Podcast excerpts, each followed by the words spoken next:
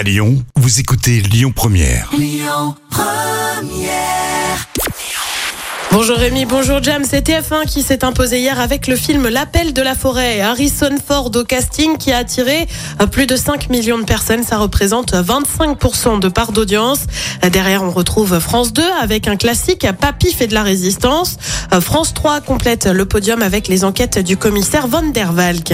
Et puis on jette un œil sur une audience de samedi, celle des vœux du président de la République, vœux pour la nouvelle année, suivi par 10 millions de Français, c'est moins qu'en 2021 où 11 millions et demi de personnes avaient alors écouté Emmanuel Macron.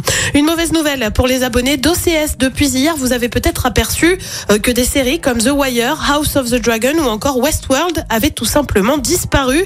Et pour cause, l'accord entre OCS et HBO arrivait à échéance. Il n'a visiblement euh, pas été renouvelé. Pourtant, il remontait à 2008. Euh, Conséquence, bah, les séries produites par HBO ne sont plus diffusées via les chaînes françaises.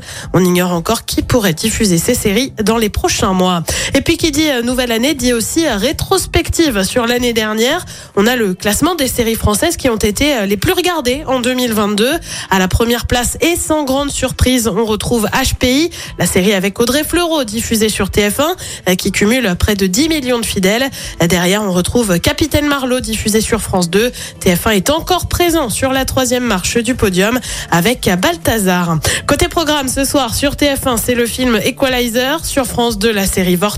Sur France 3, un classique du cinéma avec le clan des Siciliens. Et puis sur M6, c'est Cauchemar en cuisine, un inédit. C'est à partir de 21h10.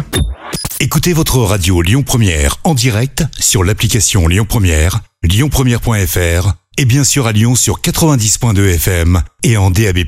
Lyon Première